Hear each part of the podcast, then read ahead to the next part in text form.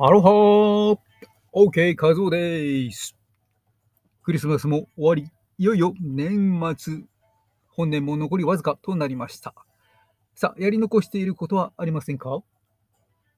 数ある放送の中から OK 画像のウォークオンレディオを選んで聞いてくれてありがとうございます。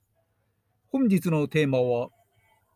健康のためにと頑張って体を壊してしまう人の特徴についてお話ししたいと思います。あなたの周りにもいらっしゃいませんか？健康意識が一見高そうな感じで、なんかものすごく健康に良さげなことを本人一生懸命頑張っているけれど、なぜか逆に体を害してしまっている人、ちょくちょくいらっしゃいます。まあ、具体的なところでは、うん、例えば、サプリを猛烈に取っていてですね、まあ、あの、いや、その取り方は違うんじゃないかと。もっとどうせならこうすればものすごくいいのになぁと、その取り方良くないんじゃないかなという方がいらっしゃって、案の定、えーまあ、それが原因かどうか定かでないものの、えーね、体が非常に良くない状態になって、肌もボロボロになっている人がね、いらっしゃったりしましたけど、うん。まあ、良かれと思ってね、やっていることが間違っていたりすると、逆効果になってしまいますので気をつけたいところです。まあ、今日のテーマの健康のためにと、頑張って頑張っているけれど体を壊してしまう人の特徴の一つとして、それは電車の中吊り広告とか、こういった見出しですよね。まあ、ネットニュースであったりとか、釣りタイトルであったりとか、この見出しや釣りタイトルや大まかなところドーンとね、そこだけしか読まない人は要注意です。なかなかね、こう健康情報で良さそうと思ってボーンと飛びついても、実はそれ、よくよく調べてみると、真逆のことが中身に書かれていたりとか、これよくあることですので、えー、上っ面だけに振り回されないようにしましょう。まあ、そこに関連してですね、せっかくですので、ちょっと健康情報をお伝えしますと、動物性食品とか乳製品とか植物性食品とか、そういった類のニュース、いろいろ目にする、耳にすることがあるかと思います。まあ、ざっくりいくと、この僕たちの 人間の食生活は、植物性、動物性とね、大きなグループに分けることができます。でこの中でですね、まあ、特に、えー、まあ、乳製品を含むありとあらゆる動物性の食品をもう徹底的に避けるビーガンという方もいらっしゃれば、植物性の食品を中心としながらも、まあ、動物性のタンパク質も摂取するという方法、えー、もいたりとか、まあ、軽くベジタリアンであったりとか、まあ、いろんなスタイルがあります。で、まあ、実際こういったスタイルがある流れとしては、実際にこの医学的に実証されている部分としては、植物性の食品を主に食べている、まあ、そういった食生活を送っていることで、寿命が伸びて健康的になるということが、まあ、医学的に、ね、実証されているということから、植物性食品に切り替えていくような、ね、人も、いらっしゃったりします。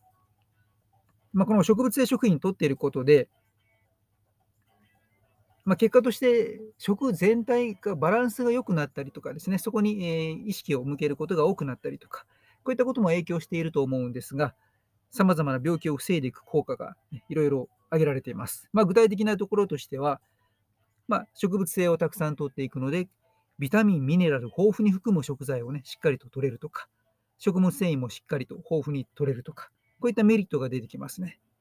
で、案外不足しがちだと思われがちな、このタンパク質もですね、植物の中にもしっかり含まれているものもありますので、えー、成長とかね、細胞の修復にも役立つタンパク質も十分に取れたりとか、そして、え、老化とかがんとかね、この慢性疾患を引き起こすと言われるような、まあ、活性酸素、え、こういったフリーラジカルとか、これを中和してくれる、いわゆる抗酸化物質、え、これが植物性の食品の中には豊富に含まれていると,、え、ということでですね、まあ、あとは植物性中心にとっているということで、まあ、動物性のですね、飽和脂肪酸をね、えー、あまり取らないということになるので、まあ、心臓にも優しい食生活であったりとか、まあ、そんなこんなでですね、ビーガンとかベジタリアンとか、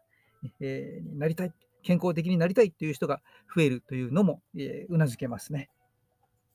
で、まあ、私はどちらでもないんですけど ですね、えまあ、徐々にこれから植物性をね、え切り替えていきたいなという方は、えタンパク質の部分で動物性のタンパク質を減らしながら植物性のタンパク質を増やしていくというね、ここを意識されるといいかなと思います。まあ、あのタンパク質をしっかりということですね、不足しないように取りましょうと。でただ、えー、植物性、だけに完全に切り替えて、動物性タンパク質をもう完全に排除してしまって取らないという場合は、ちょっと注意点があります。これは植物性の食品からではなかなか取れない、えー、ビタミンがあるんですね。えー、それはビタミン B12。うん、これはその分ですね、例えばまあサプリメントで摂取して補うとか、そういった風にすることでより健康的じゃないかなと思います。というわけでですね、まあ、健康状態を良くしようとしていく中でですね、まあ、情報を取るときに、その表面の釣りテーマ、タイトルに惑わされずに、その本質をしっかりと掴んで、え実行に移していきましょうということをお伝えしました。うん。まあ、あの、皮肉と言いますかですね、えー、と言いますか。うん、一説には、例えばこの肥満、例えば昔はお金持ちになると食べたいものどんどん食べられて、肥満の人が多くて、ね、貧しい人が痩せていたというね、えー、時もあったわけですけれども、逆に今度はですね、お金持ちの人が体にいいものをたくさん食べることができて、お金がないことで体にいいものが食べられず、エンプティ食品のよね、エンプティカロリー食品のような、その栄養素が全然スカスカのもう糖質と質の悪い油まみれのもね、高カロリーのものでお腹を膨らませるというね、えー、ことで肥満が増えてしまうようなとか、えー、そんなあ逆の状態も起こったりとか、うんまあ、動物性のタンパク質をね、えー、これがなかなか価格が高くて入手することが困難で、植物性の食品中心の生活を送らざるを得なかった。そのエリアの人が逆にですね、え欧米なんかでこうお肉もたっぷりと食べていたあ方よりも慢性疾患、肥満がね、はるかに少なかったとか、あいろいろあったりします。でね、えー、お金あるなしにかかわらずですね、えー、まあ、食べてるもの、何選んでるかで、ね、健康状態が大きく変わっていきますので、